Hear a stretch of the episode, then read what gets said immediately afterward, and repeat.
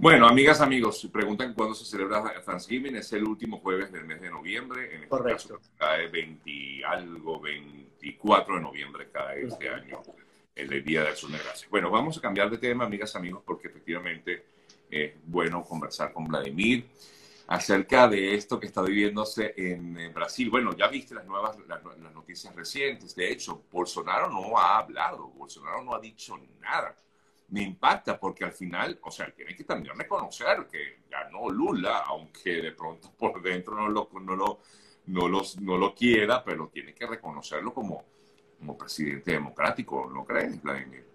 Bueno, se espera que hable hoy. Eh, todo pareciera indicar que finalmente Bolsonaro va a hablar, pero ya es tarde. Y digo ya es tarde porque lo que está ocurriendo en Brasil es sumamente delicado tan delicado como que va a comenzar a arrojar, desgraciadamente, no solamente heridos, sino personas detenidas y también fallecidos, porque la, la violencia que se está viviendo sobre todo en el centro y el sureste de Brasil es dramática. No solamente hablar de Río de Janeiro, de, de zonas de Sao Paulo, de distintos estados del, del, del, sureste del país y el propio centro del país, están incendiados por, por cientos, por miles de manifestantes que bueno, que dicen, hey, eh, Lula se robó la elección, porque digamos, en Brasil lo que se está viviendo hoy en día es lo que hemos vivido en otros países cuando han comenzado a entrar en etapas de polarización.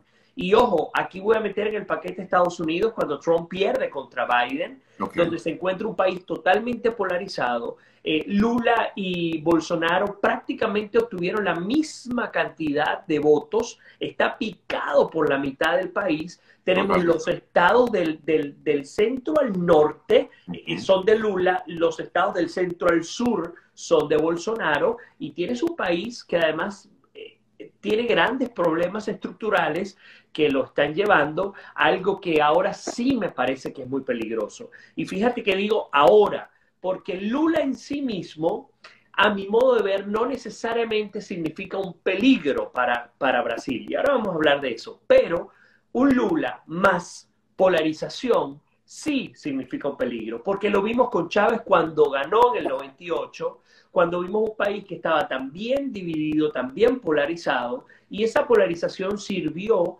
como base para que Chávez hiciera cosas que uno nunca se hubiese imaginado que hiciera. Si Venezuela no hubiese sido un país polarizado, para el momento en el que Chávez tomó el poder, que fue en el 99, probablemente muchos de los, de, los, de los cambios iniciales que se dieron no hubiesen ocurrido, porque la violencia política que se vivía en el país eh, al no existir, no lo llevarían a hacerlo. Entonces hablemos del tema de, de Lula y el tema de Bolsonaro. Okay.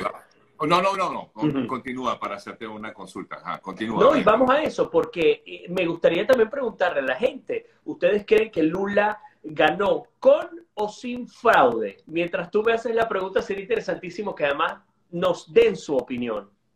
Bueno, aquí hay personas que comentan que tenía máquinas a su favor. Este, la verdad es que yo no sé si eso es así.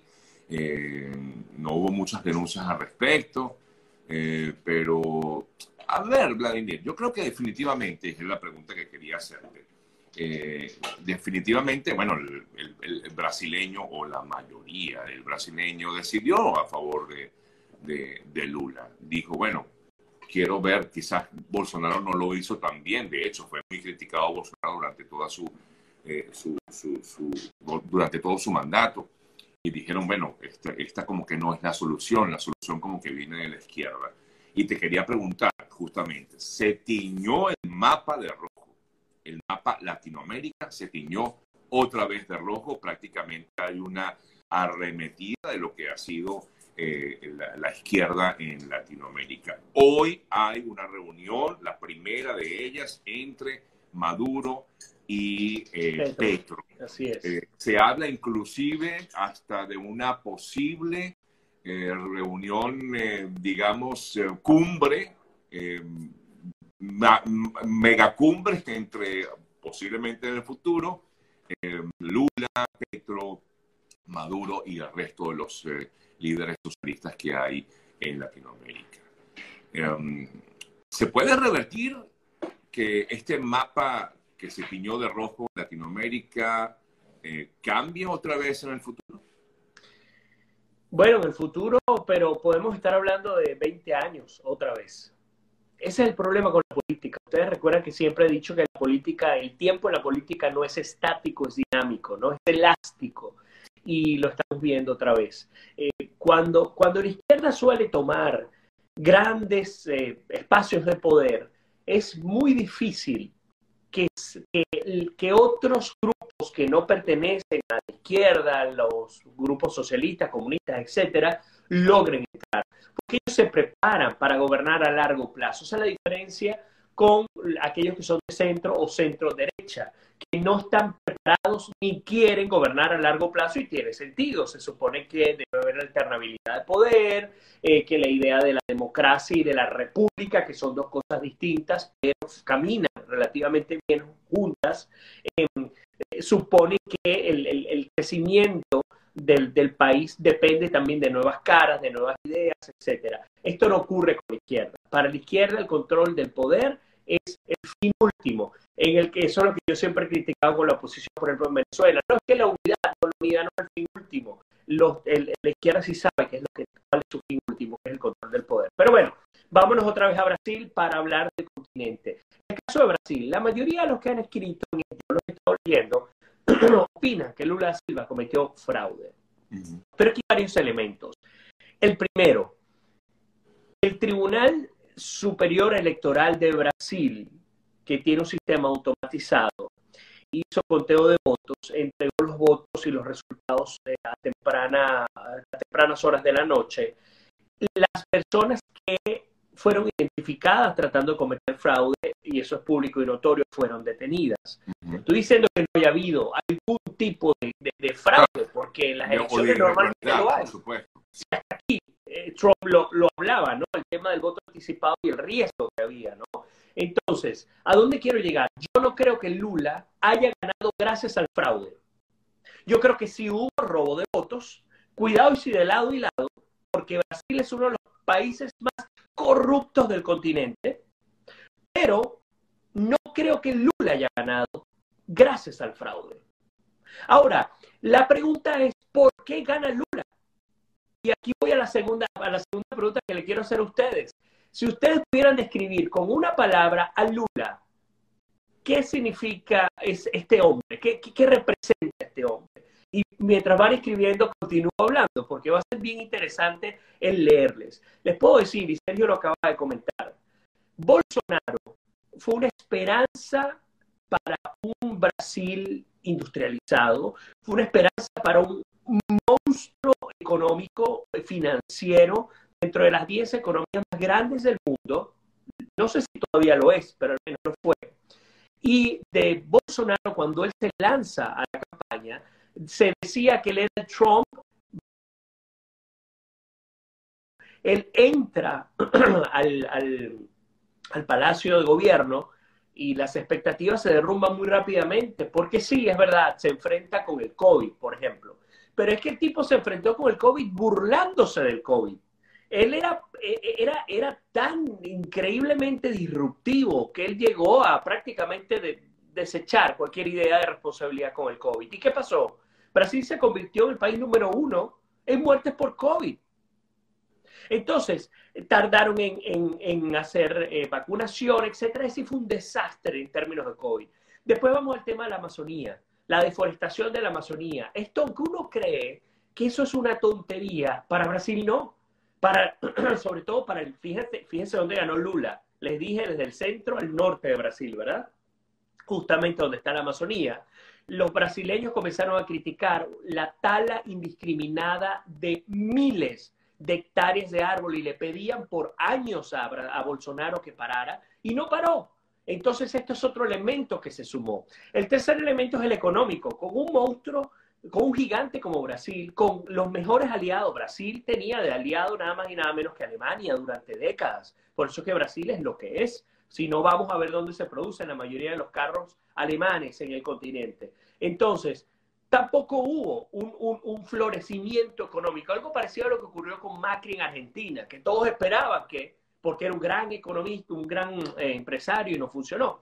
Entonces, estos tres elementos a mi modo de ver jugaron en contra de Bolsonaro. Ahora vamos al tema de Lula. y no los he leído, no sé si tú eh, has estado leyendo los comentarios. Y claro, la mayoría de las personas dice corrupción. Lula Bien, está ligado al tema de la corrupción. Sí, efectivamente, enjuiciado eh, por varias causas, muchas de ellas relacionadas con el tema de Odebrecht y, de, otros, de, otras, de otros casos de corrupción, y efectivamente eh, juzgado, preso, bueno, luego liberado, etcétera.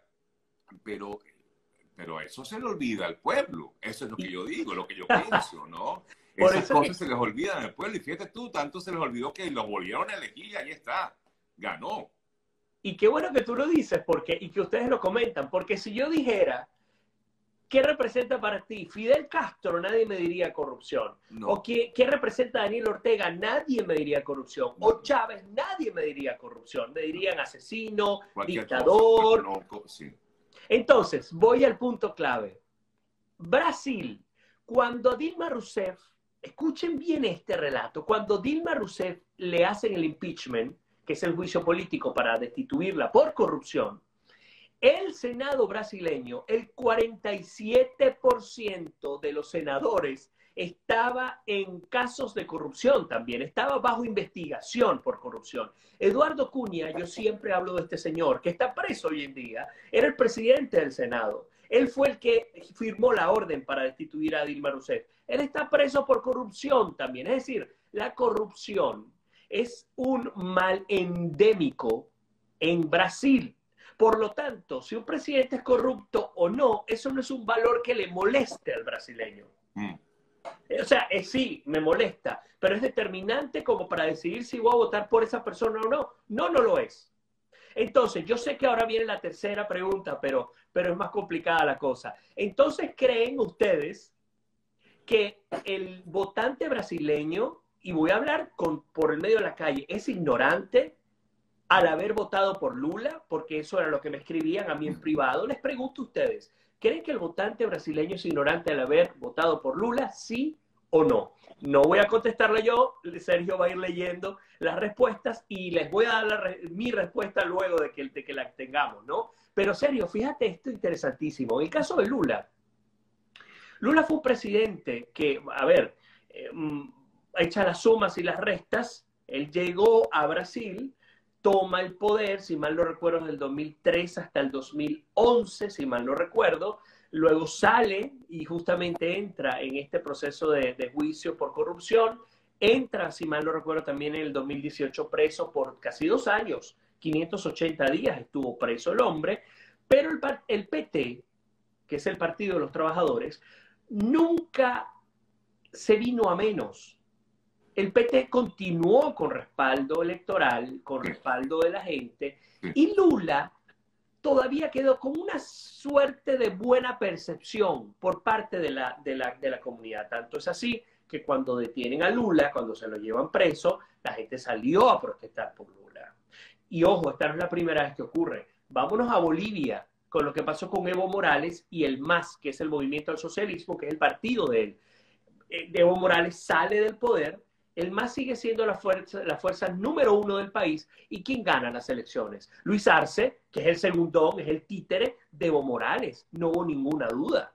Entonces, otra vez, cuidado, porque hay que entender a profundidad lo que ocurre en nuestro continente y sobre todo particularmente este tipo de países. A ver, Sergio, ¿cuáles han sido las respuestas? Sí, la mayoría de las personas considera, bueno, por lo que he podido leer, que bueno, hay algunos que consideran que el gobierno de Lula fue muy bueno, eh, que a pesar de todo, eh, pues hubo, pero que la mayoría de las personas lo que leo es que votó eh, castigando a Bolsonaro. fue un, voto castigo lo que, lo que han comentado muchos por aquí, ¿no? entre otros comentarios que han hecho. dime, dime. Y fíjate que, y hablando de ese tema voto castigo y de Lula si fue bueno o fue malo, voy al punto determinante. los políticos del centro y de la derecha, los políticos que, eh, con los que uno pudiera incluso comulgar, tienen o caen en muchos errores. El primero, no entender que la izquierda juega a largo plazo. El segundo, dar por, por sentado que el pueblo quiere, y aquí voy al tema de la ignorancia o no, que el pueblo quiere progreso, desarrollo, libertades, respeto a los derechos humanos. La mayoría de los brasileños son pobres, la mayoría de nuestros pueblos son pobres, en, extrema pobreza, desde México hasta Chile.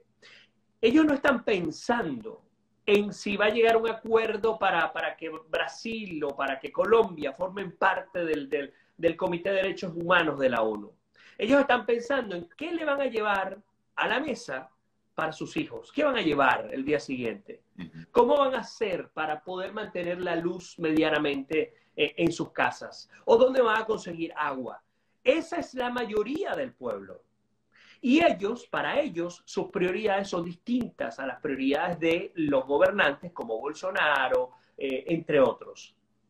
Entonces, cuando llega un individuo, corrupto o no, de izquierda o de derecha, y les habla a ellos en su idioma y, atendiendo sus necesidades, no hay nada que hacer. No hay quien pueda competir contra ellos. O mejor dicho, para ganarlos. Y esto es lo que ha pasado, eh, regresando a, Venezuela, con María Corina. ¿Por qué María Corina en los números sigue estando tan alejada de las posibilidades de convertirse en presidenta? lo que les acabo de explicar es el ejemplo gráfico, práctico de lo que ocurre con ella, de lo que ocurrió con Macri, de lo que ocurrió con Piñera en Chile, de lo que ocurrió con Bolsonaro en, Brasil, de lo que ocurrió con Peña Nieto en México. Se, alejan, del pueblo, quizás. Es que no, es que no solo que te alejas, es que nunca te acercaste porque nunca entendiste que ese pueblo tiene unas necesidades distintas a la del país. Fíjate qué raro como estoy hablando, pero es así. El pueblo tiene una necesidad y el país tiene otra necesidad. Es prácticamente como si tú tuvieses que ser presidente en dos países paralelos. Presidente de los más desfavorecidos, que suele ser la mayoría, que necesitan unas atenciones muy particulares y unas atenciones no asistencialistas para no, eh, eh, digamos, vaciar la, tus ahorros como Estado y tampoco para entrar en populismo. Pero aparte de eso, tú tienes también un país que estructuralmente tú necesitas levantar.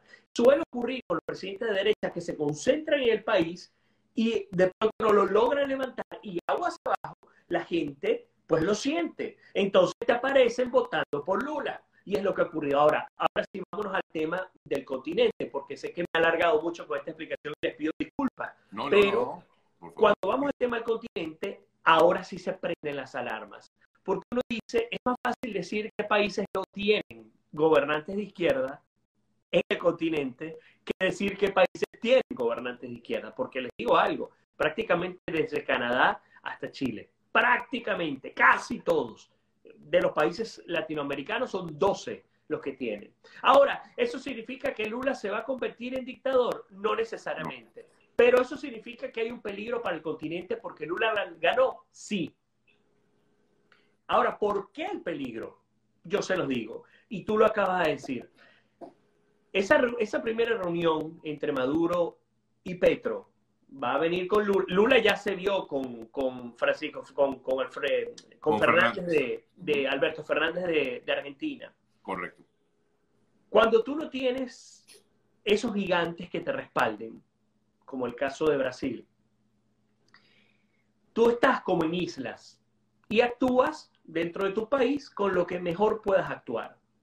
Pero cuando tú tienes 12 países controlados por izquierda, desde la más radical hasta las más light, y ellos nuevamente se unen en estrategia, crean eh, polos de poder como el que creó Chávez con Lula, con el, finado Néstor Kirchner, entre otros, y con ese polo de poder lograron extender sus mandatos, extender su capacidad de, acción contra los pueblos y contra los enemigos y se mantuvieron más tiempo. Entonces, a mi modo de ver, sí, hay un peligro muy grave, muy inminente, no para Brasil necesariamente, para el continente definitivamente lo va a haber, porque vamos a comenzar a ver cómo se reagrupan estos individuos, estos presidentes y estos países para seguir eh, persiguiendo su único objetivo, y lo dije al principio, el control del poder. es básicamente el único objetivo que todos ellos tienen. ¿Y el papel de Estados Unidos, Vladimir, en todo esto? Estados Unidos sigue leyendo con una miopía de más o menos 15 puntos el mundo. El mundo. A donde mira Estados Unidos, mira mal. En Medio Oriente, Medio Oriente está como está, a mi modo de ver, por una muy mala lectura Estados Unidos.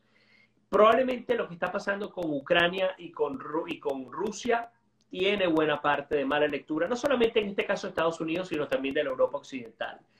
Pero en nuestro continente, donde la doctrina Monroe fue una doctrina muy efectiva por muchos años, lamentándolo mucho Estados Unidos no ha entendido, y me perdonas, no ha entendido el papel del continente y la importancia de tener al continente no solamente contento, sino, sino como aliado, teniendo además un continente que te puede proveer prácticamente todas las materias primas que tú necesitas para no depender de Asia, ni de África, ni del Medio Oriente. Y no lo han entendido serio. Eh, yo entiendo, alguien me decía, es que ya a estas alturas, creo que, fue mi esposa, de hecho, me, dijo anoche que a estas alturas Estados Unidos tiene demasiadas cosas encima como para verlo de manera separada, aunque ellos tienen jefes eh, en cada hemisferio. Eh, pero la realidad está en que Estados Unidos sigue perdiendo control y ese control que está perdiendo es un riesgo también para la seguridad nacional del, del país. Así que, ¿qué decir? Estados Unidos ya, Joe Biden, eh, el mismo domingo tarde, envió un comunicado felicitando mm, diplomáticamente a, a, a, Lula. Y pues nada, yo creo que se quedan como espectadores porque imagínate tú, no queda prácticamente ningún país, ningún país que pueda comulgar con los principios de Estados Unidos en general, más allá de los acuerdos que existen entre México y Estados Unidos también.